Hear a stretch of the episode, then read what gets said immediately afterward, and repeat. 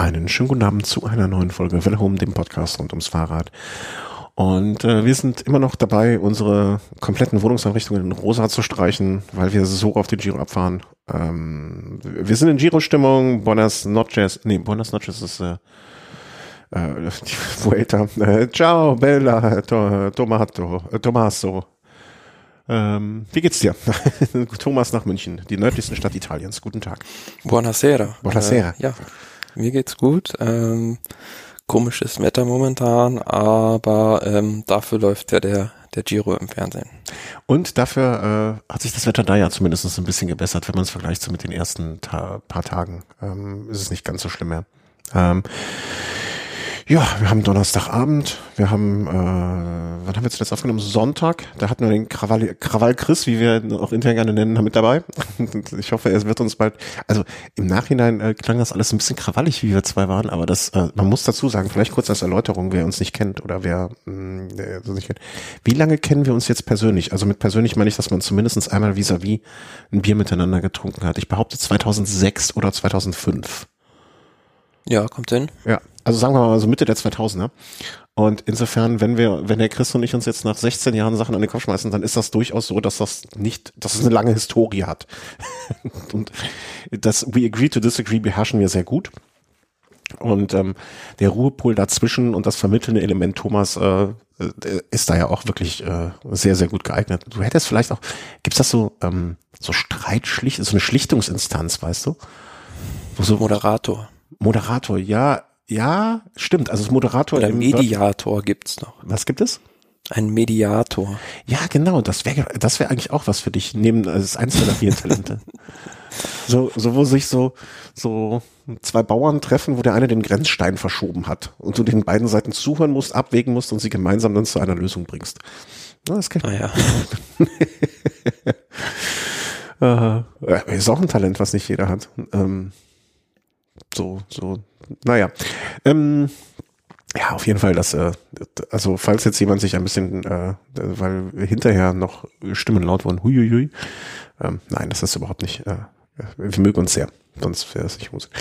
Apropos, wir mögen uns sehr, noch mehr mögen wir den Giro und da hatten wir uns am Sonntag mit der Etappe Nummer 9 verabschiedet, um uns vielleicht nochmal alle gemeinsam auf den letzten Stand der Dinge zu bringen. Neunte Etappe mh, mm, war diese Etappe, die Egan Bernal mit Ausrufezeichen gewonnen hat.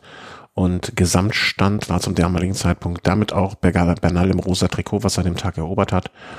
Vor Remco Evenepoel, vor Vlasov, Ciccone, Attila Falter, der es abgegeben hat, Carthy, Caruso, Martin Yates, Formulo, bla bla bla bla bla und folgende.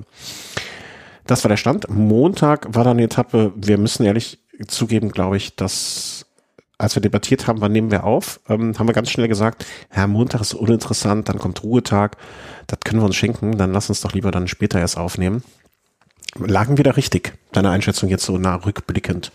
Ja, so ganz uninteressant war es nicht. Es war die Etappe Nummer 10 von L'Aquila nach Foligno, 139 Kilometer, kurzer Abschnitt vor dem Ruhetag mit mehreren, ja, Hügeln, kleineren Bergen drin der letzte war da so um, um, rund 40 Kilometer vom Ziel erreicht. Wenn man sieben Kilometer mit fünf. Hui, jetzt ist der. Ist du warst kurz weg. Hallo, hallo? Ja. Irgendwie ist die Leitung gerade kaputt. Hm. Hallo, hallo? Hallo? Irgendwie ist die Leitung kaputt. Hm. hm. Bist du noch da, Chris? Thomas? Hallo? Ich bin da. Jetzt ist er wieder da. Hoffen wir mal, dass jetzt die Leitung hält. Ähm, ich lasse das jetzt alles drin und hoffe, dass du wieder vollkommen da bist. Äh, 40 Kilometer vom Ziel, da war dann äh, der letzte Berg erklommen.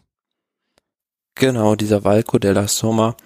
Und da konnte man sich im Vorhinein schon so ein Szenario ausmalen, wie es gekommen ist, nämlich dass die Mannschaft Bora Hans Grohe versuchen wird, an diesem Berg das Feld so ein bisschen auseinanderzufahren, um zumindest die ganz, ganz schnellen Sprinter zu eliminieren, damit äh, Peter Sagan im Sprint eine gute Chance hat am Ende. Und so ist es dann auch gekommen. Da sind einige Leute äh, hinten von den Sprintern fliegen gegangen, beispielsweise so ein Giacomo Nizzolo, ja, und ähm, dann war es so, ja, am Ende einen Sprint auf einer wie ich fand, ziemlich komplizierten Zielanlage, Ja. wo Peter Sagan das einfach zugute gekommen ist, dass er so viel Erfahrung hat im Positionenfahren und ähm, da hat er dann seine Etappe gewonnen. Also völlig zu Recht, wie ich finde. Er war an dem Tag einfach gut drauf. Ähm, sein Team hat für ihn richtig gearbeitet. Ähm, es, gibt, es gibt so Tage, da denkt man sich immer, na, okay, ne, ist das jetzt der richtige Sieger? Aber ich, ich glaube, ein Sagan hat A, wenn er dort startet, schon alleine fast durch seine Teilnahme ähm, zumindest einen Etappensieg verdient. Und ähm, das Team hat sich für ihn aufgerissen. Er hat alles richtig gemacht. Kann man Haken dran machen. Ne? Also alles richtig, alles gut. Der Richtige hat dann an dem Tag auch gewonnen.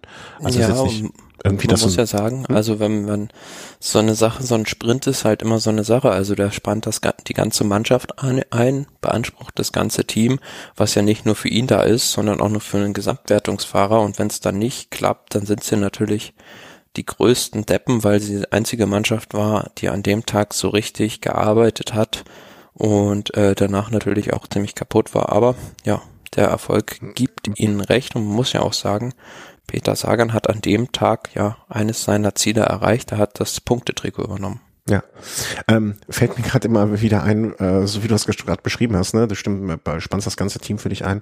Muss ich immer an diesen Spruch von Rolf Aldag bei Höllentour äh, bringen. Erinnerst du dich, wo die zwei dann auf dem, äh, auf dem, wo er das Bergtrikot gewinnt hat? Ja, ja. Und er dann sagt so, ja, kannst nicht bringen. Ne? Wir arbeiten den ganzen Tag und dann kommst du nichts nach Hause, kannst nicht bringen. Und da musste ich äh, jetzt, so wie du es beschrieben hast, dann denken, ja, Punktetrikot übernommen, Etappensieg, damit ist für ihn, sag ich mal, eigentlich ist, äh, Mindestziel erreicht.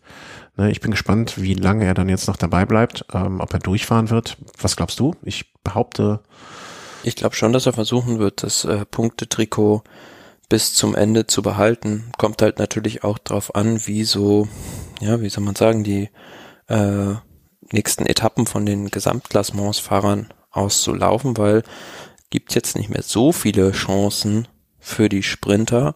Wenn ich das mal so durchgucke, ja, ist im Prinzip dann morgen, also Etappe 13, vielleicht noch die Etappe Nummer 18 eine Chance für die Sprinter. Aber ansonsten kann es auch sein, wenn da ein Bergfahrer so überlegen wäre und alles abräumt, dass sogar ein Bergfahrer das Punktetrikot holt.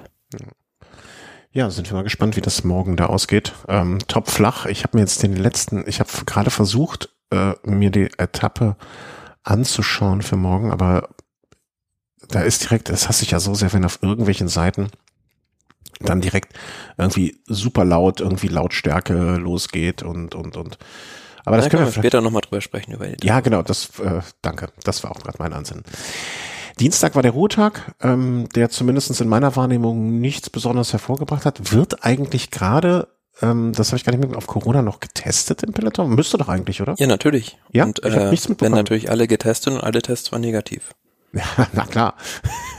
nee, aber ich habe nichts äh, irgendwie gelesen irgendwo so nach dem Motto, kann aber auch sein, dass ich das überflogen habe, weil andere Sachen wichtiger waren. Ähm, aber hatte jetzt nicht mitbekommen irgendwo, dass irgendwo steht. Aber umso besser, ähm, dass sowohl getestet wird, als auch, dass ähm, alles negativ war.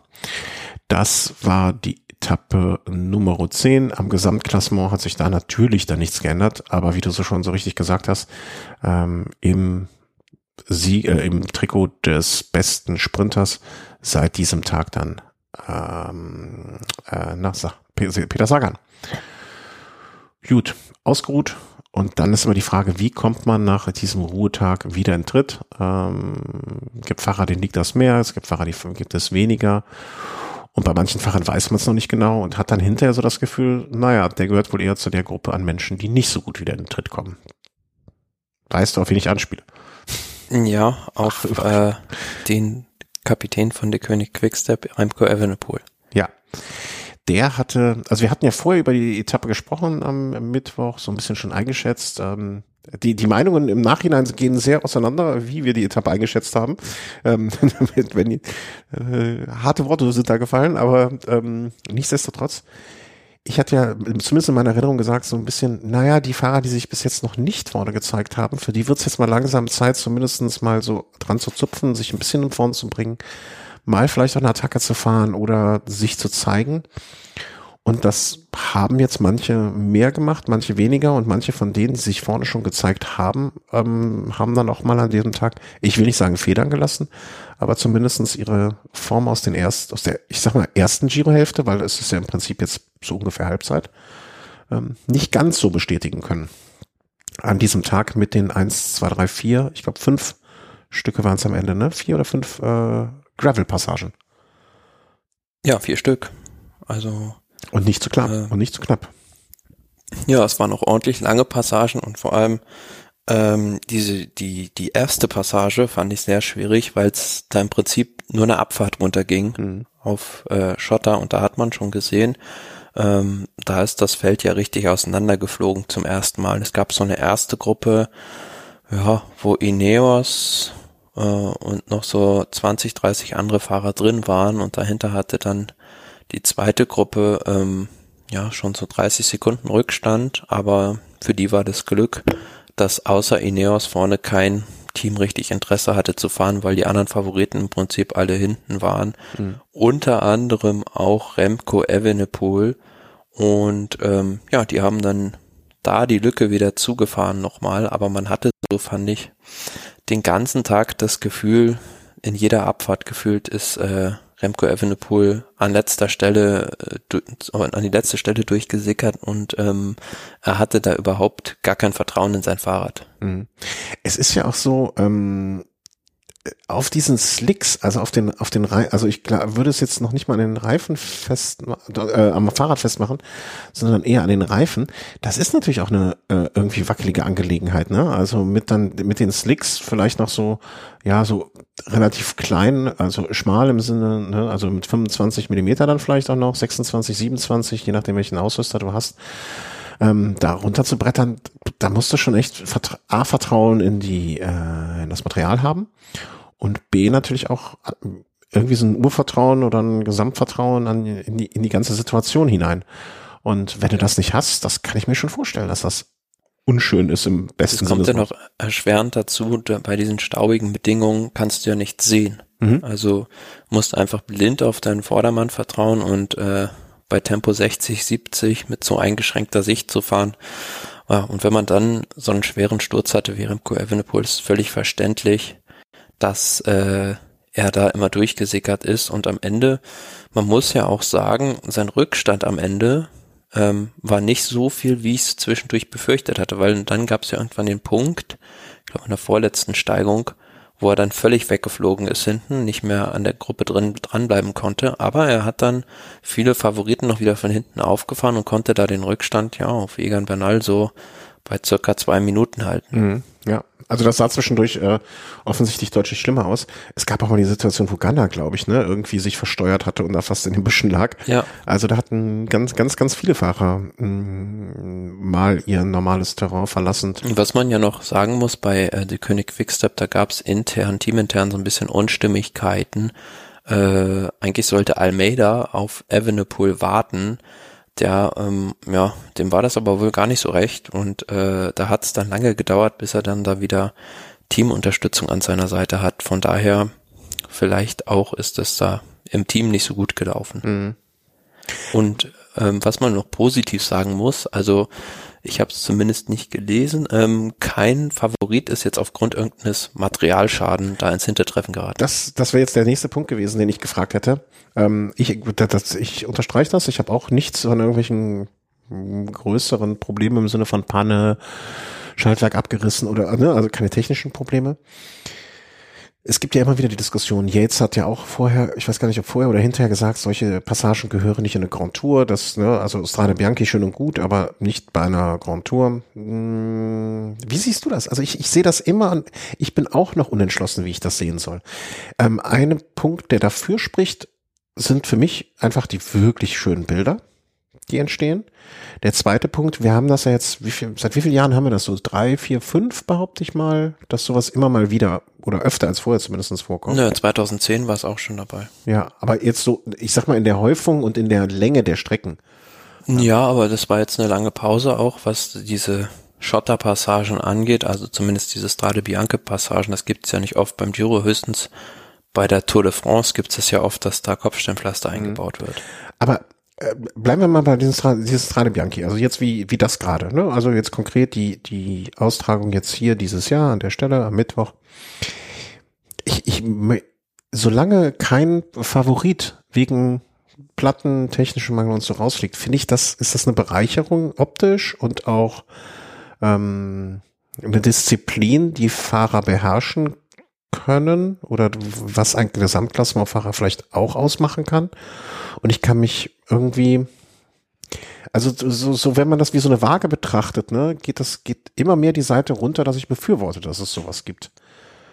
Ich bin, ich bin da äh, voll dafür, weil ich finde, äh, der kompletteste Fahrer sollte eine Grand Tour gewinnen und nicht nur der beste Bergfahrer. Also klar sagt dann Simon Yates, dass es ihm nicht gefällt, weil er halt ein Bergfahrer ist, mhm. aber beispielsweise, ja, weiß ich nicht, wenn jetzt äh, eine Fabian Cancellara noch mitfahren würde. Genau, den hatte ich auch gerade im Sinn, das ist ja lustig.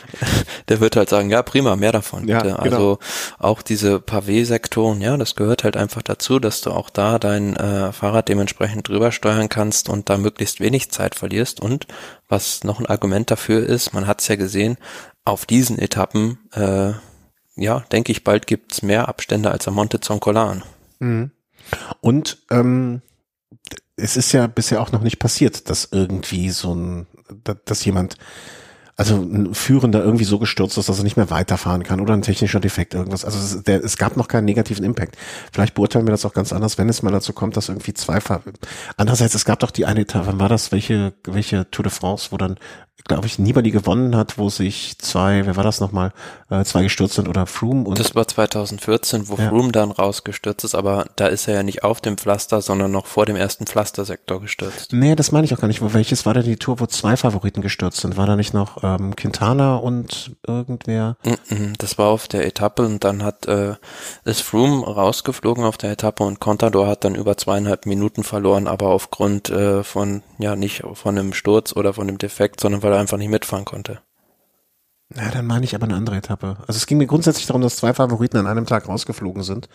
Ne, also wenn sowas mal passieren würde durch das Strade Bianchi, ähm, dann würde man das wahrscheinlich schon wieder ganz anders beurteilen. Aber so im Moment ähm, sehe ich da Bereicherung, absolute Bereicherung.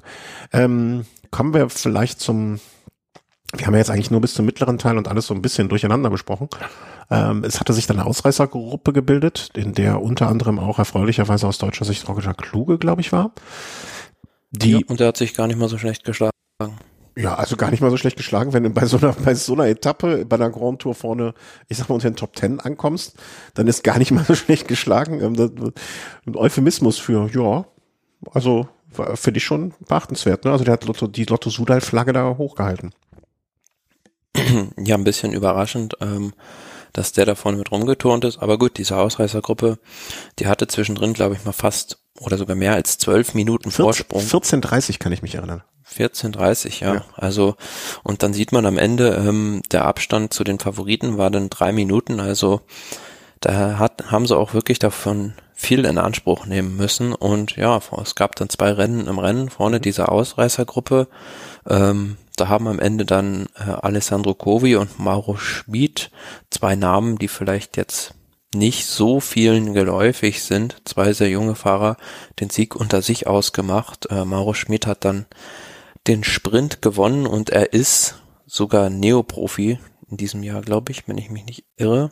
Und ähm, ja, 21-jähriger Schweizer, der äh, da gleich mal richtig zugeschlagen hat. Ja, der hat den Tag seines Lebens wahrscheinlich auf dem Rad. Also, naja, hoffen wir mal, dass er noch ein paar schöne Tage erlebt auf dem Rad.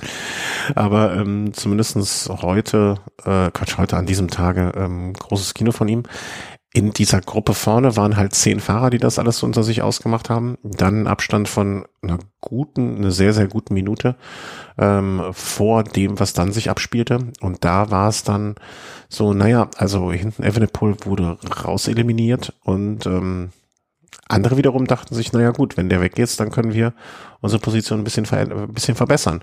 Und im Prinzip äh, kam es dann zur Attacke von Egan, nee, war Buchmann vorher oder Egan Ich bin gar nicht mehr durch.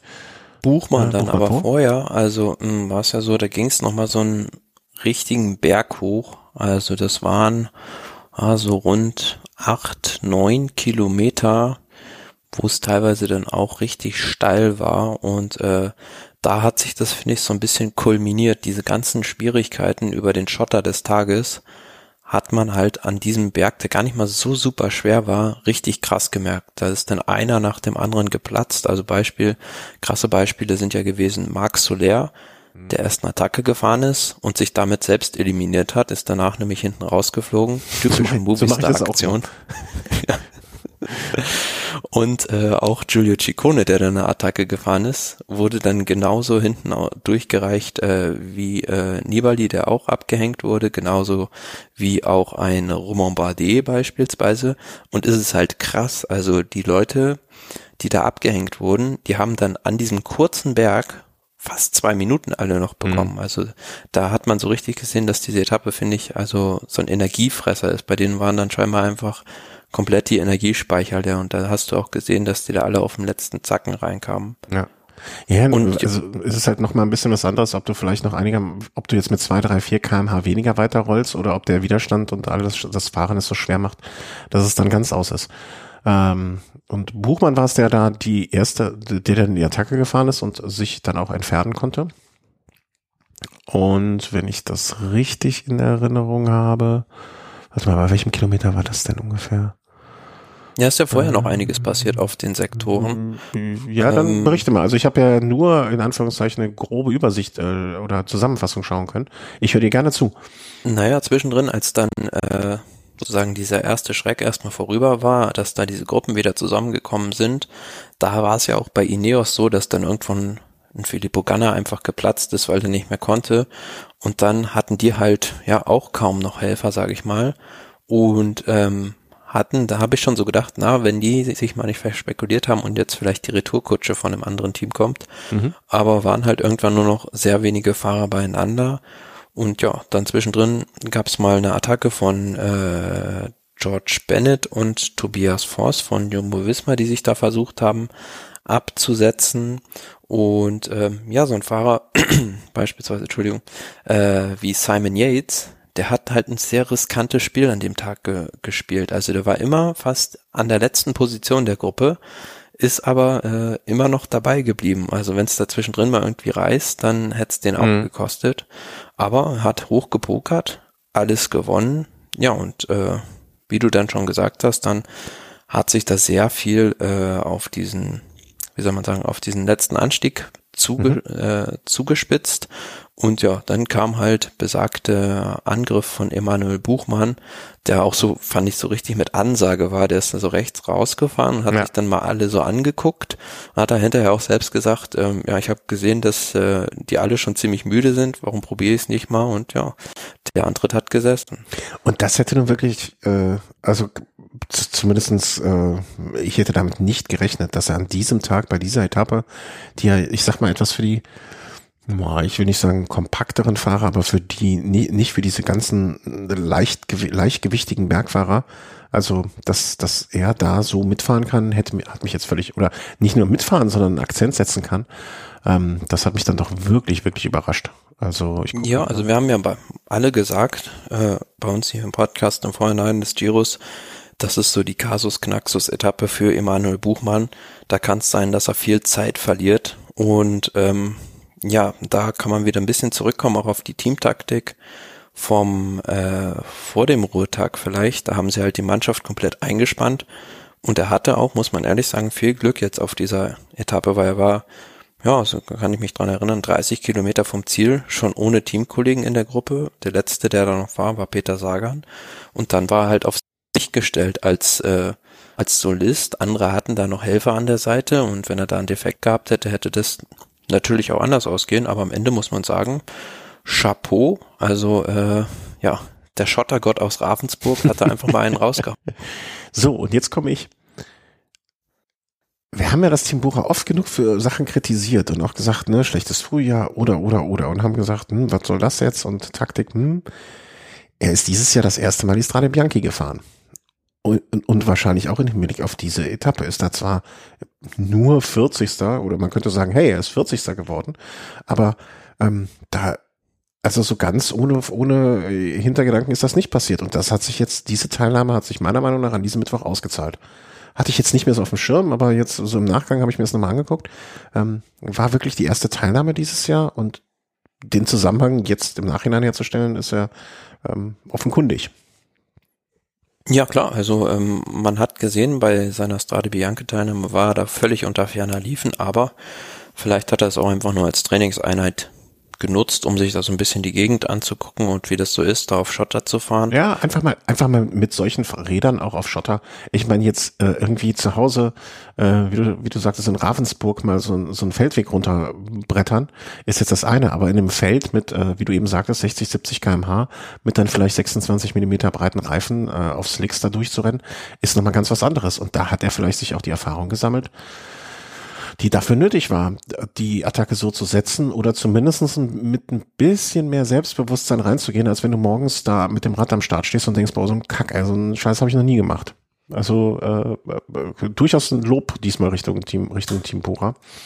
Ähm, ja, man muss, man muss sagen, er war, also die Attacke konnte dann ja auch keiner mitfahren. Er war von den Favoriten nach Bernal, sage ich mal jetzt, der zweitstärkste. Und äh, man hat es in den Etappen davor schon so gesehen, auch am letzten Wochenende, dass er immer besser ja, in die Rundfahrt reinkommt, desto länger die Rundfahrt ist. Und es macht auf jeden Fall ja viel Hoffnung für für die schweren Etappen, die noch kommen. Und hatte natürlich dann auch ein bisschen Glück.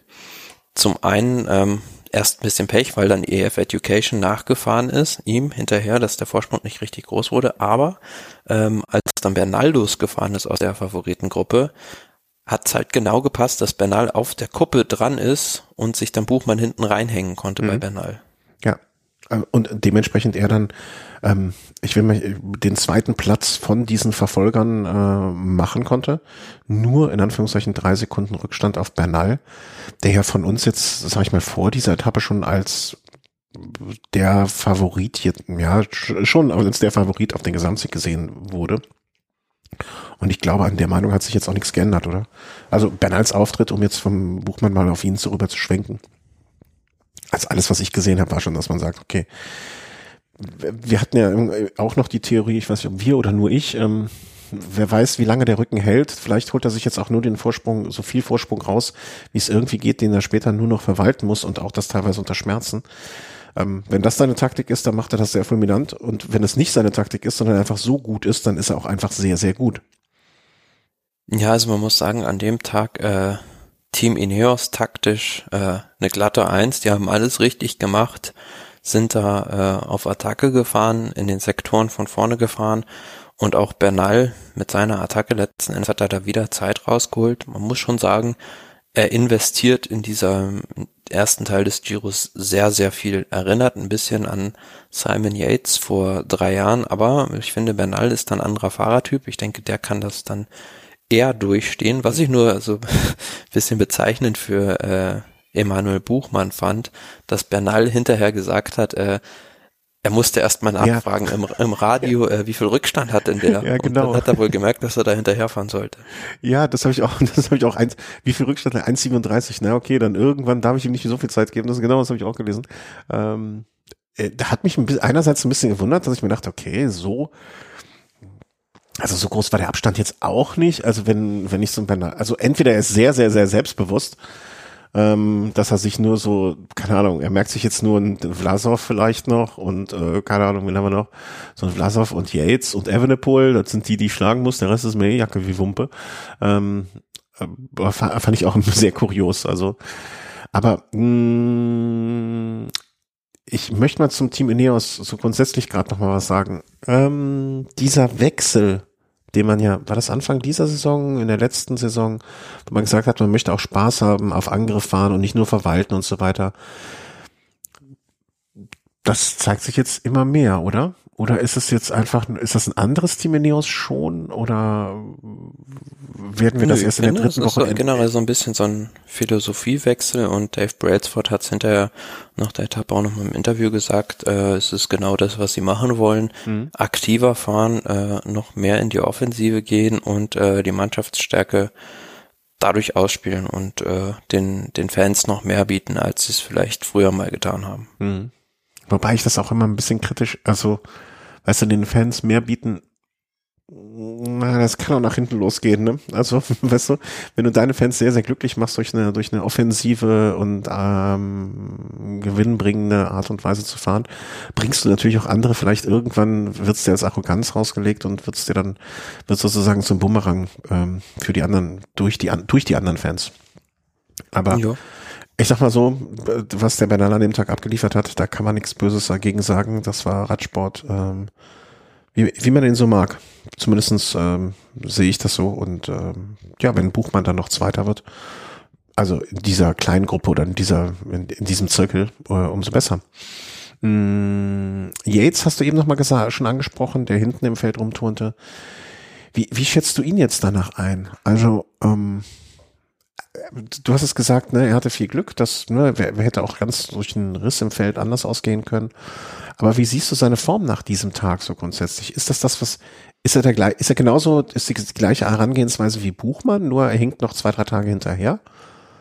Ja, durch seine Fahrweise ist er ein bisschen so ein Dark Horse unter den Favoriten, ja. aber ich würde sagen, äh, rechne damit, dass er in der letzten Woche der schärfste Konkurrent von Eger Bernal sein wird, weil er, denke ich, äh, so die Anti-Strategie im Vergleich zu 2018 mhm. äh, an den Tag legt und versucht, äh, möglichst konservativ zu fahren bis in die letzte Woche und dann sein Feuerwerk loslässt. Ich bin aber auch eigentlich ein Idiot, weil das sollten wir eigentlich gleich besprechen, wenn wir die nächste Etappe durchhaben, machen wir den Zwischenstand. Okay, äh, Entschuldigung, mein, mein Fehler. Ich glaube, dann können wir vielleicht danach mal so uns die ersten paar angucken und dann eine Einschätzung geben. Das macht, ist, glaube ich, deutlich sinnvoller, wenn ich das, wenn ich mich selber korrigieren darf an dieser Stelle. Ähm, Klar. Ja, am Gesamtklassement hat an diesem Tag sich natürlich etwas getan und vor allen Dingen erfreulichst, am erfreulichsten für Emanuel Buchmann, der von Team, äh, Quatsch, der von Team, der von Platz Nummer 15 auf Platz Nummer 6 nach vorne gesprungen ist, der den größten Satz, glaube ich, gemacht hat, neben Tobias Voss vom Team Jumbo, aber der ist von Platz 18 auf 9, also das ist jetzt nicht so entscheidend. Ähm, Bernal vor Vlasov, Damiano Caruso, wo mir immer noch das Herz blutet mit äh, Landa, Hugh Carthy, Simon Yates, Buchmann, Remco Evenepoel hat den ja, zweiten Platz abgeben müssen, ist auf Platz 7 mit 2,22 jetzt im Rückstand. Chicone, Voss, äh, Daniel Felipe Martinez. Ähm, auch noch schlimmer Tag für Dan Martin, der zehn Plätze ähm, nach hinten gerutscht ist. Also der hat auch eine dicke Packung bekommen. Ähm, und wen haben wir noch? Das war es, glaube ich, von den entscheidenden Leuten. Also den Martin. Ja, und wer noch rausgeflogen ist aus der Gesamtwertung an dem Tag, war Davide Formulo. Ah ja, genau. Der neun Plätze verloren hat und auch viel, viel Zeit eingebüßt hat an dem Tag. Ja, also die sind, äh, sind jetzt beide, Dan Martin und Formulo, mit sieben Minuten Rückstand im Gesamtklassement. Mhm. Schade. Ich, denn Martin ist immer so ein Fahrer, dem ich es auch mal gönnen würde, aber der auch regelmäßig irgendwie mal so einen richtig schlechten Tag hat. Und ja, er hat auch Zwillinge, ne? Vielleicht ist es auch so fordernd. who knows, who knows. Ich weiß nicht, ob das damit was zu tun hat. Also ich weiß jetzt nicht genau, was er an dem Tag für ein Problem gehabt hat. Ähm, kann ich so nicht beurteilen, aber er lag bis dahin sehr gut. Ja. Also das ist, wie, wie viel ist er reingekommen? Er ist an dem Tag mit neun Minuten Rückstand äh, reingekommen, oder nee, mit sieben Minuten sechs Rückstand reingekommen. Also das war schon ordentlich. Da hat er sich einen man, eingefangen. Man muss ja sagen, nach der Etappe sind die Abstände dann in der Gesamtwertung doch schon ganz schön ordentlich. Also nur noch Vlasov mit 45 Sekunden Rückstand liegt innerhalb einer Minute in Schlagdistanz zu Bernal. Und wer so ein bisschen unterm Radar fliegt, ist auch äh, Damiano Caruso. Ähm, 1,12 nur zurück. Ein Fahrer, der eigentlich immer dabei ist und ähm, tendenziell auch ja im Hochgebirge super zurechtkommt, aber immer so ein bisschen in der Helferrolle gewesen ist. Ist natürlich jetzt äh, ja ein bisschen ein Nachteil bei dem Team jetzt bei Bahrain Victorious in dem Sinne, dass die äh, schon arg dezimiert sind. Also da ist ja ähm, Michelanda raus, ähm, auch ein Gino Meda ist jetzt heute ausgestiegen. Raphael Walz ist da schon gestürzt, ja, und von daher sind die schon arg gebeutelt. Ja, wahrscheinlich werden die jetzt auch sagen, okay, macht, was ihr wollt. Würfelt morgens aus, für wen er fahrt. Die verbleibenden sechs Leute, ähm, ach nee, fünf oh, sind ist fünf, ja auch schon raus nach seinem Fünf sind es noch, genau, fünf. Ähm, macht das, macht das Beste draus, Jungs. Macht Kamikaze, ähm, macht das halt. Ähm, machen wir den Cut, gehen wir zur Etappe Nummer 11, um dann danach den Vorausblick zu machen. Mm, das war heute eine Etappe. Ich habe es nur gelesen, zwischen lesen können, aber so ein kleines bisschen. Ich habe noch gar keine Bilder gesehen. Ähm, Im Grunde genommen scheint es so, also was ich gelesen habe und wenn ich es richtig zusammenfassen darf, äh, scheint sich zwischen den Gesamtklassementfahrern nicht allzu viel getan zu haben. Es wird wahrscheinlich, ich, tippe einfach mal als eine Ausreißergruppe rausgegangen, ähm, die auch relativ groß gewesen sein muss. Ähm, die hat sich dann so ein paar Leute sind da rausgefallen, aber diese im Prinzip Gruppe aus 15 Fahrern hat es dann am Ende unter sich ausgemacht und hinten ist der Rest vom Fest einfach hinterhergefahren und dort hat sich dann nochmal Nibali vorgetan, der so ein ganz kleines bisschen Abstand zwischen sich und die anderen Favoriten gebracht hat. Nibali, der bis sonst eher eine ruhige, ruhigen Giro gefahren ist, dem ich es heute sehr gegönnt hätte. Der hätte gewonnen, wenn die Ausreißer nicht gewesen wären. Das ist richtig, ja. Ähm, war ja eine sehr lange Etappe mit insgesamt 212 Kilometern von Siena nach Bagno di Romagna. Und ähm, es hat halt anderthalb Stunden gedauert, bis diese Ausreißergruppe erstmal stand. Also der Anfangsphase der Etappe war sehr, sehr schnell, weil sich halt jeder gedacht hat, ähm, an dem Tag, wenn ich in der Ausreißergruppe bin, komme ich auf jeden Fall vorne an und habe eine Chance auf den Sieg. Und dementsprechend hart umkämpft war das in der ersten Rennphase.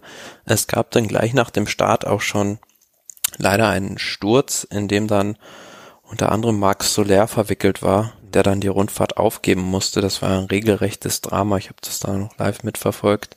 Der ist da ja so 20, 30 Kilometer, ähm, so drei Minuten hinterm Feld hergefahren mit einem Teamkollegen noch. Und auch Gino Meda war dabei. Ähm, und da sind einige, da sind heute einige rausgeflogen, ne? Also, wenn ich mir das genau angucke, also ich weiß nicht, ob du den letzten Stand hast, aber Alessandro De Marchi ist raus. Genau, der Maki hatte halt einen schweren Sturz auch. Da dachte man schon dann wieder das Schlimmste, weil der lag halt ja minutenlang da am Straßenland, Straßenrand regungslos und die haben den da auf eine Trage buxiert. Ist aber scheinbar dann nicht so schlimm gewesen. Da gab es dann irgendwann Entwarnung und Marc Soler, wie gesagt, der war auf den Rücken gefallen und ähm, ja, ja, ja.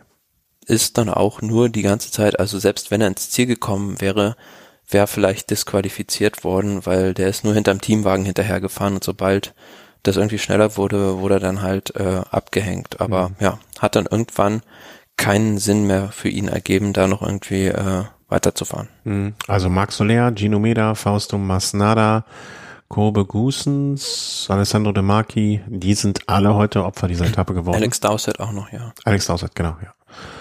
Ja, ähm, und äh, den Rest habe ich hoffentlich einfach nur von den Zahlen, die ich sehe, richtig einigermaßen richtig beschrieben. Ja, diese Ausreißergruppe hat dann äh, den Sieg unter sich ausgemacht und ähm, vier Fahrer haben sich da am Ende äh, absetzen können. Brambilla, Chris Hamilton, George Bennett und Andrea Vendrame. Mhm. Und das war halt recht kurios, wie sich das auf den letzten Kilometern zugetragen hat, weil aus dieser äh, Spitzengruppe, die waren zu viert, sind dann Chris Hamilton und Andrea Vendrame rausgefahren vorne und die sind aber nicht irgendwie, die haben sich davon geschlichen sozusagen, weil sich äh, Brambilla und George Bennett so bekriegt haben, also die müssen sich abgrundtief hassen werden wahrscheinlich nie wieder Freunde, ähm, weil die, die haben halt, also die hätten einfach nur am Rad bleiben müssen, aber einer von beiden, ich weiß gar nicht, wer es war, hat einfach dem anderen das Loch aufgemacht und gewartet, bis der andere zufährt, aber der ist natürlich nicht gefahren und somit äh, haben sie den Etappensieg verspielt. Vorne hat dann Andrea Vendrame den den Sprint gewonnen und ähm, dahinter ähm, beim Sprint um Platz drei äh, lustiger oder kurioserweise wurde dann Brambilla auf, von Platz drei auf Platz vier zurückgesetzt, weil er eine Welle gegen Bennett im Sprint noch gefahren ist. Bei, äh, beim Sprint um Platz drei mit ein paar Sekunden Rückstand noch den anderen, also im Zweikampf sozusagen hinterher distanziert zu werden. Das ist, ja. glaube ich, das demütigste. Also dafür wirst du entweder von deinen Mannschaftskollegen so komplett ausgelacht und gehänselt eine ganze Saison oder gefeiert. Weiß ich auch noch nicht so genau. Muss ich mir nochmal die Bilder wahrscheinlich von angucken. Zu Recht, findest du, oder? Äh, völlig zu Recht, ja, okay. aber ähm, die haben sich da beide nichts genommen. Also das war wie im Kindergarten, wie die sich da benommen haben. Aber hast noch nie irgendwann, vielleicht weiß ja irgendein Hörer, äh, ob es da mal irgendwann einen Zwischenfall zwischen den beiden gab. Ähm, oder wird man jetzt vielleicht auch noch heute am heutigen Abend oder morgen irgendwo einen Artikel lesen, warum die sich so hassen? Keine Ahnung. Ja, aber was dann noch äh, sehr interessant war, war hinten, was bei den Favoriten passiert ist da war eigentlich gar nichts los, bis dann irgendwann Drecksäger Fredo sich entschlossen hatte, wir machen heute mal auf Krawall. Da die haben sie, vielleicht waren die alle so auf Krawall. Also Brambilla ist auch Drecksäger Fredo. Hatten, vielleicht hatten die heute Morgen was Falsches im Kaffee. Wer weiß in ihrem Segafredo. Das ja, genau. Ja passen. da hat dann erst äh, Chicone angegriffen und äh, dann kam Nibali von hinten noch, der auch noch angegriffen hatte in der Steigung.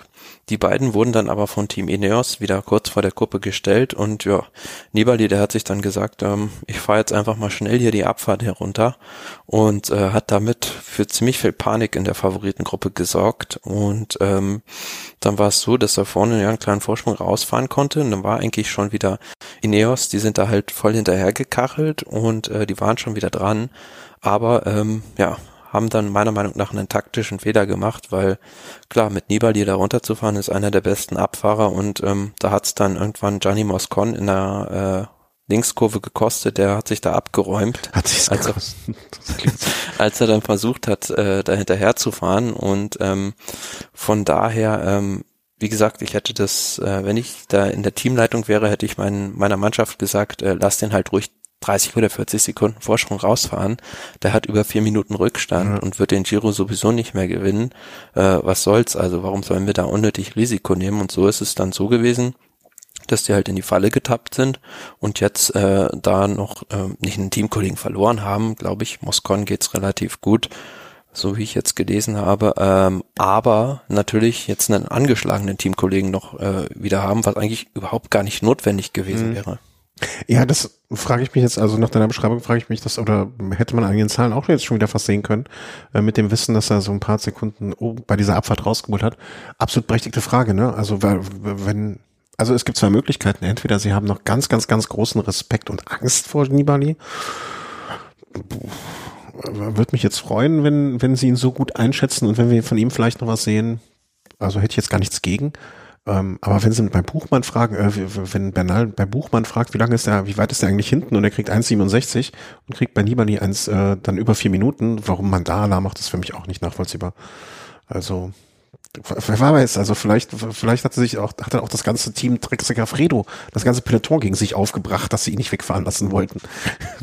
vielleicht hatten die ihren Kaffeevorräte nicht geteilt. Weißt du, die waren die einzigen, die Kaffee haben und dann keinen abgegeben und deswegen waren alle so total angepinkelt. Und dann Das mag sein, ja, aber ich fand das, also ich persönlich bin ja ein Fan davon, wenn so ein Team auf so einer Etappe, äh, ja, ich will nicht sagen eine Fernsehattacke macht, aber einfach mal so äh, was für die Fans bietet Mhm. auch und nicht nur äh, dann versucht, äh, irgendwie Platz 12 oder 13 zu verwalten, sondern einfach mal versucht, so ein bisschen Chaos ins Rennen zu bringen und äh, den Leuten ein Spektakel zu bieten. Und da hat man jetzt gesehen, es war so, ja, von Nibali das erste Lebenszeichen in diesem Giro. Wie gesagt, also der fährt da immer noch mit einem gebrochenen Handgelenk rum und dann so die Abfahrten runterzuknallen. Das ist so, äh, Jens Vogt hat es am Fernsehen äh, ganz gut formuliert, äh, entweder Krankenhaus oder Podium. Ja, und man muss ja auch sagen, sie haben alles richtig gemacht. Also, ne, auf ihre Art und Weise, zumindestens. Wir sprechen jetzt über das Team Drexiger Fredo, einfach weil der eine vorne im Zweiersprint noch eine Welle fährt und niemand hinten Alarm macht. Und mm, wenn man das nochmal aufgreift, was der Chris am vergangenen Sonntag gesagt hat, nun ja, es ist Marketing, es sind Sponsoren, die dahinter stehen und in diesem Falle sehe ich das auch so. Und wenn dann, wenn es am Ende dadurch das Rennen belebt, okay. Ne? Also, da, das, Nibali ist ja immer jemand, der auffallen kann so oder so oder so. Ne? Also es ist jetzt ein, ist jetzt eine Gestalt, sag ich mal. Während ein Froome ja, Ja, doch eher. findest du auch beachtenswert, dass er sich da mit seinen 36 Jahren, ich meine, der könnte auch sagen, ich genieße meinen Ruhestand, äh, ähnlich wie Valverde könnte das ja auch sagen, sich da auch nicht zu schade ist, sich da in den Dienst seines Teamkollegen Chicone zu stellen. Ja, vielleicht hat er auch einfach nur Spaß an der Sache. Das kann ja auch sein. Ne? Also oder hat das Kohle, hat die Kohle genauso wie andere durchgebracht und muss jetzt noch fahren. Who knows? Das war die Etappe von heute, dem 20. Mai. Ähm, Donnerstag, um genau zu sein. Ähm, es hat sich in der Gesamtwertung dadurch nicht wirklich etwas getan. Äh, ich muss mal gucken, wer ist denn rausgefallen? Einer von den Pfaffs ist relativ. Ja, Max Soler hat sich verabschiedet. Max Soler? Natürlich, genau. Der war es, der von aus den Top Ten raus ist. Das heißt, ab Platz 10, also Bardet, auch unauffällig gefahren die letzten Tage. Bardet ist jetzt einen Platz nach oben gerückt und alle, die dahinter waren. Äh, aber ansonsten Top 10 hat sich nichts getan. Hm, vielleicht kurz an der Stelle dann noch nochmal das Führungstrikot in der Punktewertung. Peter Sagan von Fernando Gaviria, ähm, Davide Cimolei, Elia Viviani, Nizzolo, Giavazzi, also die üblichen Verdächtigen in diesem Falle. Da hat sich auch nichts getan. Bergtrikot, vielleicht da nochmal darauf hinweisen, ist mittlerweile Jeffrey Bouchard, der sich die Punkte ja eigentlich so ich sag mal nicht jetzt in den letzten Tagen, sondern davor geholt hat. In den letzten Tagen ist ja alles von Ausreißern irgendwie mitgenommen worden. Äh, ja, war heute auch in der Spitzengruppe, aber ich glaube nicht, dass der da am Ende vorne sein wird. Mhm. Und vor Bernal äh, auf Platz zwei. Das Jugendtrikot ist wahrscheinlich auch bei Bernal. Wird ja, genau. getragen von Vlasov und Evenepoel. Im Grunde genommen auch krass, dass die ersten drei im Prinzip könnte so am Ende auch das Podium aussehen, ne? Bernal vor Vlasov mhm. und Evenepoel. Boah, sind wir alt. Die Jugend tut schon ein. Das könnten schon unsere. Naja, und das ist Team Ineos vor dem Tech, Team Trek vor dem Team DSM, also das deutsche Team auf Platz drei in der Mannschaftswertung, was auch schön ist. Gut, das war Etappe Nummer 12. Können wir jetzt mal so ein bisschen darüber sprechen, wie, wie es jetzt weitergeht? Also im Sinne von, wer gewinnt das Ding jetzt jetzt? Also machen wir doch mal vielleicht so ein bisschen, äh, wie heißt es in der Politik, gerne Favoritencheck, indem wir die Gesamtklassements-Tableau uns mal anschauen und dann mal sagen, sind da noch äh, Leute zurecht oder, oder nicht? Hm, Bernal auf Platz eins im Moment ja, ich sag mal, ihn geht's zu schlagen am Ende des Tages, oder? Ja, ich würde sagen, ähm, also so wie ich es momentan einschätze, äh, wird Bernal kaum zu schlagen sein. Also auf der Straße höchstens, wenn noch irgendwie sein Rücken sich wieder bemerkbar macht oder wenn er einen groben taktischen Fehler macht. Aber ich finde, er fährt sehr clever und ähm, im Gegensatz, wie gesagt, zu Yates schätze ich ihn auch so ein, dass er sowas über drei Wochen durchhalten kann. Also ist so jetzt mein Top-Favorit für den Giro-Sieg, aber dahinter geht's halt sehr eng zu noch. Ja, also ich bin, ich, ich wünsche ja keinem Fahrer was Schlechtes, nie und nimmer, außer die, denen, den ich namentlich nicht, nicht, namentlich nicht nenne. Es wäre natürlich jetzt, wenn er irgendwie, keine Ahnung, in der letzten Woche noch mal ein Rückenleiden bekommt, äh, was großes Dramen auslöst und so weiter und so fort. Das würde die ganze Sache noch ein bisschen Spannung geben, aber ich denke auch zum derzeitigen Zeitpunkt bei einwandfreier Gesundheit geht der Sieg nur über Bernal und äh, das wird schwierig, ihn noch zu schlagen. Vor allen Dingen bei dem Team auch, also bei diesem starken Team. Wobei ja. man aber auch sagen muss, die haben jetzt schon sehr, sehr viel gearbeitet und ähm, wie gesagt, jetzt Moscon ist auch nochmal gestürzt und sie haben ja schon mit Pavel Sivakov einen ganz, ganz wichtigen Fahrer verloren. Mhm. Ja, aber vielleicht ist das auch so ein bisschen der, der Weg, den sie da gehen, ne? dass sie jetzt versuchen, okay, die anderen jetzt zu beeindrucken. Ich meine, der Abstand ist noch nicht groß, aber Bernal hat sich einfach noch an keinem Tag irgendwie eine Blöße gegeben. Also das, das, das sieht schon ganz gut aus. Und wenn er halt clever ist, dann fährt er jetzt eher defensiv, also eher auf Verwalten als auf Attacke, weil er hat jetzt den Vorsprung, den er braucht, für theoretisch fürs letzte Zeitfahren vor Remco Evenepoel, zwei Minuten 22. Und jetzt würde ich es halt, wenn ich Teamleiter wäre, ihm sagen, eher konservativ angehen und ähm, nur dann wirklich zur Attacke übergehen, wenn ich sehe, dass halt beispielsweise Blasov richtig schwächelt. Genau, ich würde jetzt auch ähm, so, so vier, fünf Fahrer rauspicken. Äh, ja, richtig schwächelt, ne? also so nach dem Motto eliminieren oder einfach so vier Fahrer, wenn einer von denen fährt, häng nicht da dran, aber nichts attackieren. Nur wenn dann auf dem letzten Kilometer, wenn du dich wirklich hundertprozentig gut fühlst, um noch so moralischen jemandem anderen mitzugeben, aber ansonsten fahr verwalten. Ähm, kann aber auch sein, dass das erst nach dem Sonkola passieren wird. Also, ne, dass sie da nochmal sagen, okay, das wird jetzt nochmal eine Attacke, da gehen wir nochmal völlig ins Ganze. Ich muss mal gucken, ich weiß es auswendig nicht. Was ist denn, Sonkola ist am Sonntag, ne? Sonnabend. Samstag also. Sonnabend. Wer sagt denn Sonnabend? Mann. Äh, Sonntag. Äh, Samstag? Mein Gott.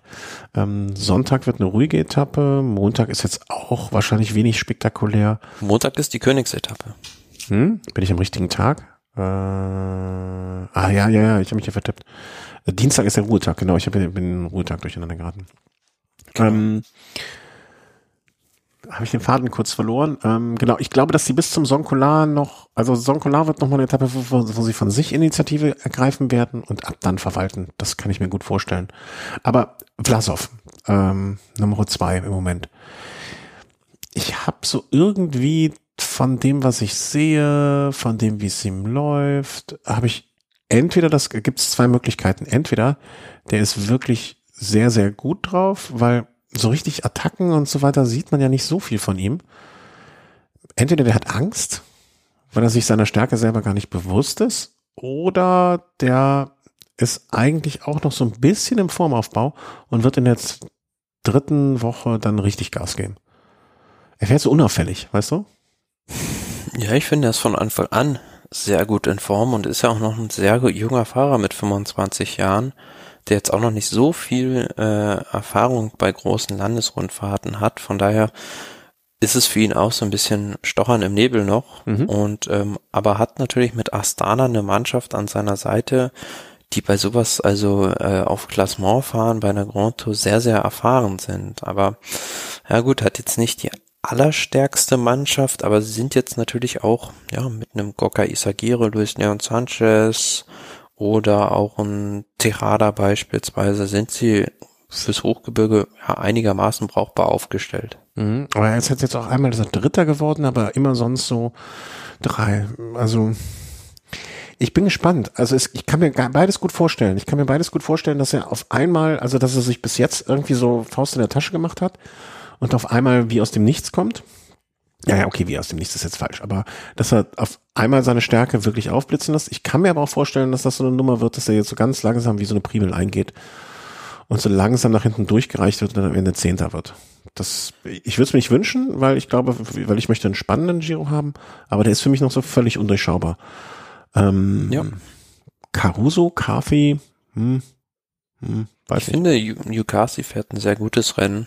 Also auch die ganze Mannschaft EF Education, man hat gesehen, auf der Etappe über die Strade Bianche Sektoren waren die am Ende das stärkste Team. Die hatten noch äh, Bitjol dabei, die hatten noch äh, Yukasi dabei und noch einen dritten Fahrer Ruben Guerrero. Ähm, von daher sind die sehr gut aufgestellt und er fährt auch ein relativ konservatives Rennen, finde mhm. ich bislang. Von daher rechne ich doch damit, dass der sich da oben äh, festbeißen kann. Mhm. Aber ist für mich jetzt so Kandidat fünf bis zehn irgendwie, wird er sich da, wie du sagst, festbeißen.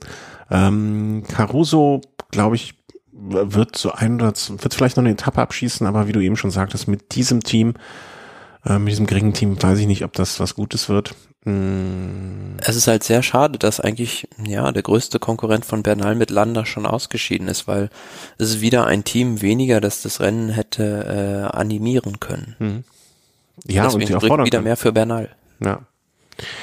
Simon Yates der Fahrer, von dem ich am meisten irgendwie noch seinen Sprung erwarte und wo ich auch die Hoffnung irgendwie nicht aufgeben möchte. Der, der kommt noch. Glaube ich auch, ja. Ich habe es ja schon gesagt. Ich rechne eigentlich damit, dass äh, Simon jetzt es bewusst macht und so defensiv fährt als Antitaktik zu 2018 und dann in der dritten Woche so richtig aufdreht und da äh, ja der größte Konkurrent von banal wird. Also ich würde ihn jetzt, Stand jetzt, äh, ja, doch auf dem Podium sehen. Samstag, Sonntag, Montag, ähm, das werden die drei Tage, die wegweisend, glaube ich, für Simon jetzt sein werden. Hm? Definitiv. Buchmann, puh, schwierig. Also ich, ich fand diese äh, Geschichte da auf dem auf dem Kopfstand, nicht Kopfstandpflaster, auf den äh, auf dem Schotter wirklich wirklich beeindruckend und ich hoffe ein ich hoffe so ein bisschen, dass er und Yates so in die gleiche Richtung gehen und dass wir ihm am Sa die gleiche auch, ne, Samstag, Sonntag, Montag, vor allen Dingen am Samstag, dass wir da von ihm einen Sprung noch sehen. Also, dass er jetzt im Moment ist er auf Platz Nummer 6. Wir gehen mal davon aus, dass morgen nichts passiert in der Gesamtwertung. Ich würde mir wünschen, dass wir ihn morgen in den Top, äh, ab Samstag auf in den Top 4 sehen. Kann ich mir gut vorstellen, weil man hat gesehen bei der Tour de France 2019, wo er so gut war, wo er Vierter war am Ende, mhm. ist er ja in der dritten Woche tendenziell eher besser gewesen mhm. oder geworden. Und das ist halt so ein klassischer, ja, wie soll man sagen, so ein Diesel, der äh, je schwerer und länger die Etappen sind, desto besser wird er auch und desto mehr und das, desto mehr Pässe es gibt. Und das richtige Hochgebirge kommt ja jetzt erst noch. Also Samstag ist, finde ich, so eine Etappe, die so einem Emanuel Buchmann nicht so entgegenkommt mit diesem Supersteil Monte Zoncolan, aber die Etappe am Montag, das ist was, wo er glänzen kann mit den äh, vielen Höhenmetern und den ähm, ja vier richtig schweren Bergen. Okay, dann einigen wir uns darauf, dass er am Montag unter den Top 4 sein wird. Kann ich mir gut vorstellen, ja. Und ähm, realistisch gesehen ist für ihn noch alles drin. Also das Podium ist in Reichweite. Das sind jetzt nur, er hat 1,50 Rückstand. Was sind das? 38 Sekunden. Ja, absolut. Auf, auf Caruso und äh, selbst ganz vorne ist noch drin. Und ähm, ja, Also wenn man den Stand jetzt nimmt, ist er nach Bernal ähm, nach der gestrigen Etappe der zweitstärkste Fahrer im Rennen gewesen.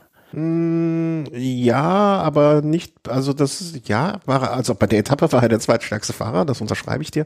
Ob er aber auch perspektivisch der zweitstärkste Fahrer am Ende sein wird, das möchte ich noch bezweifeln.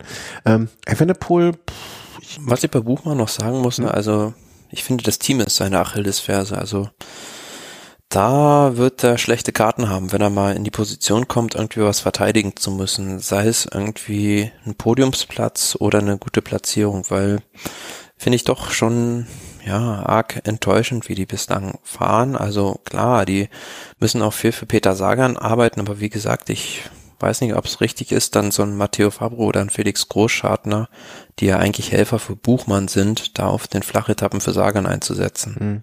Und vielleicht wissen sie das auch. Vielleicht sagen sie, wir möchten gar nicht so früh irgendwie ein Trikot, wir möchten gar nicht in die Situation kommen, ein Trikot verteidigen zu müssen, sondern wenn, dann machen wir das erst in der letzten Woche, in der zweiten, letzten Wochenhälfte.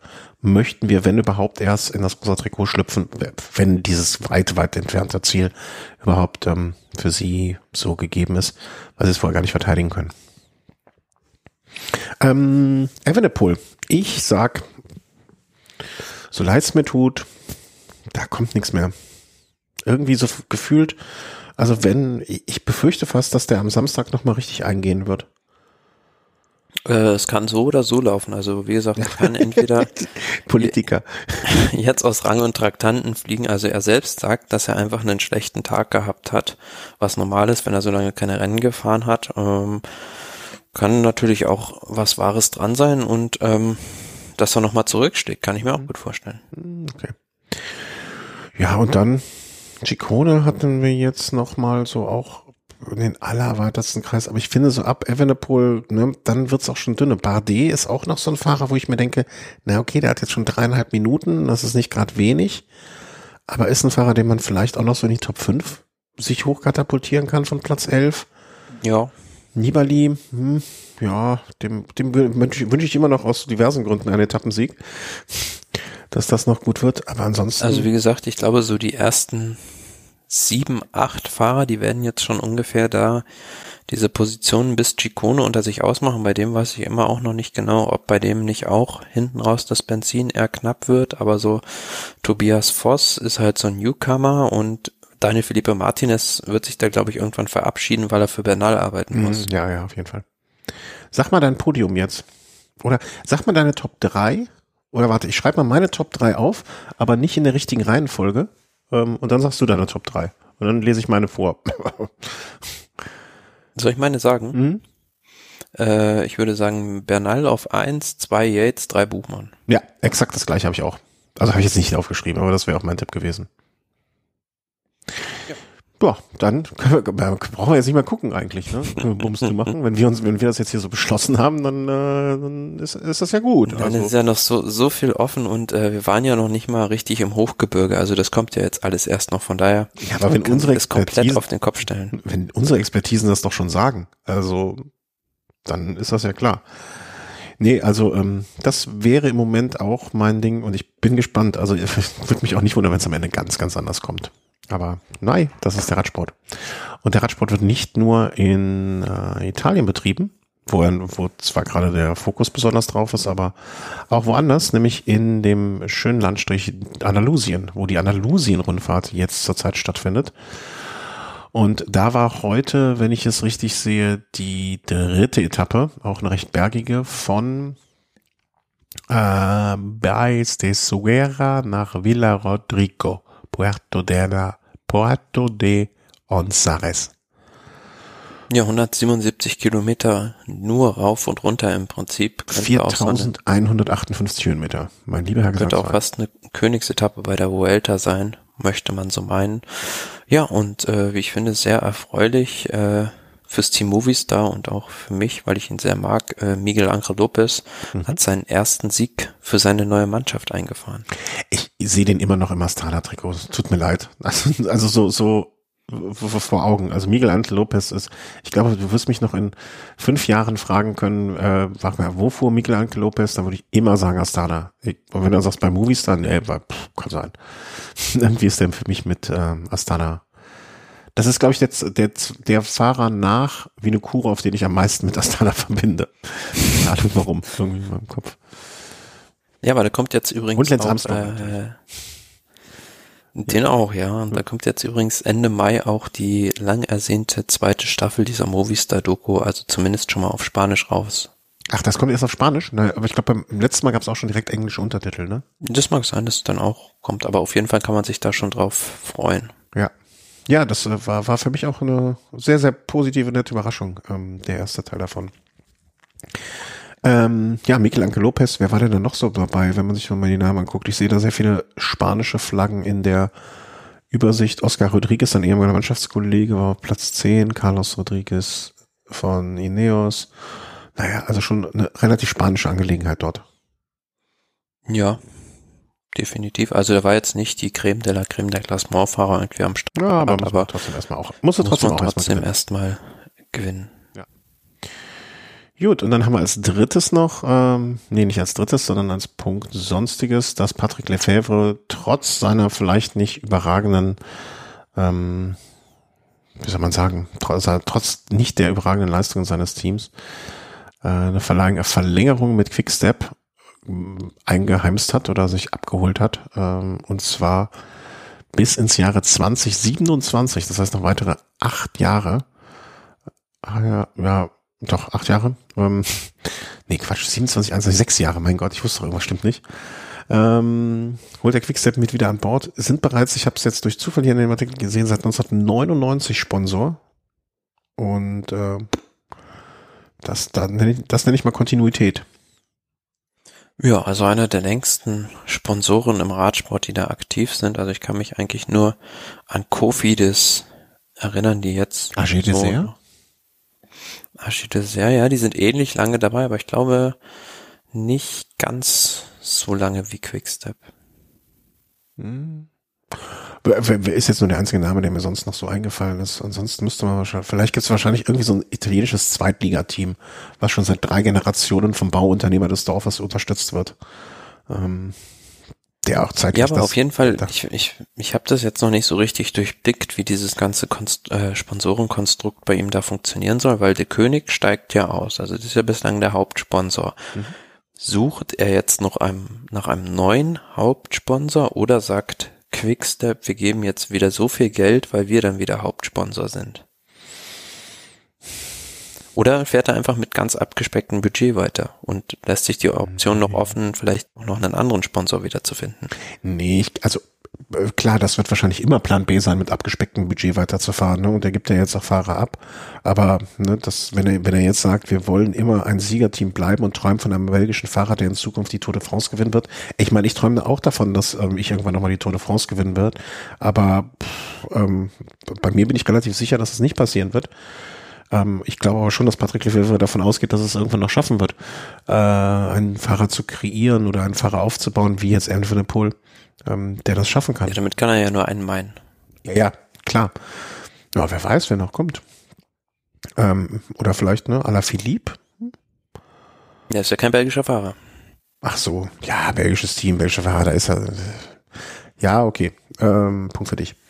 Das ist aus dem, also das, was ich gelesen habe, war auch, machte das jetzt nicht klar, ob er jetzt nur Quickstep, also ich glaube aber schon, dass er da noch mindestens einen zweiten Fahrer da reinholen will ins Boot. Und sei es nur ein, Ja. großer Rad. War da nicht auch mal, nee, wie war das? Bennett nimmt Specialized, mit- nee, wie war das nochmal? Da, da, wie war die Rochade? Theoretisch, was wir gesagt hatten, dass Peter Sagan zum Movistar geht und dann Movistar Aber vielleicht geht auch zu Lefebvre. War sich auch mal? Ja, aber da ist ja schon Specialized. ja. Ja, und die Vielleicht bringen geben die dann nochmal mehr Geld, ich weiß es nicht. Ja, Also, genau, das, das ist vielleicht der Punkt. Er hat ja jetzt auch gesagt, er weiß nicht, woher diese Sagan-Gerüchte kommen und ist schon wieder so ein bisschen verdächtig, finde ich, dass er sich überhaupt dazu äußert. Dann ist da vielleicht was im Busch. Ich wollte gerade sagen, ne, also Lefebvres Dementis sind ja nun eigentlich die Bestätigung von allem. Ähm, ja, aber klingt interessant. Also ich bin gespannt. Und danke Auf jeden Fall für den, für, für den Radsport als äh, Ganzes eine gute Nachricht, dass da ein Sponsor so lange verlängert und äh, auch von außerhalb ähm, steigert das ja sozusagen äh, die Bekanntheit dieses, dieses Teams. Also wenn ich jetzt fragen würde, äh, so bei Sportfans in meinem Bekanntenkreis, ähm, welche Radsportteams kennt ihr? Dann ist Quickstep immer eins davon, logisch, weil die schon so lange dabei sind. Mhm. Ja, wobei ich mir denke, mein Gott, die machen doch nur verkackten Fußboden.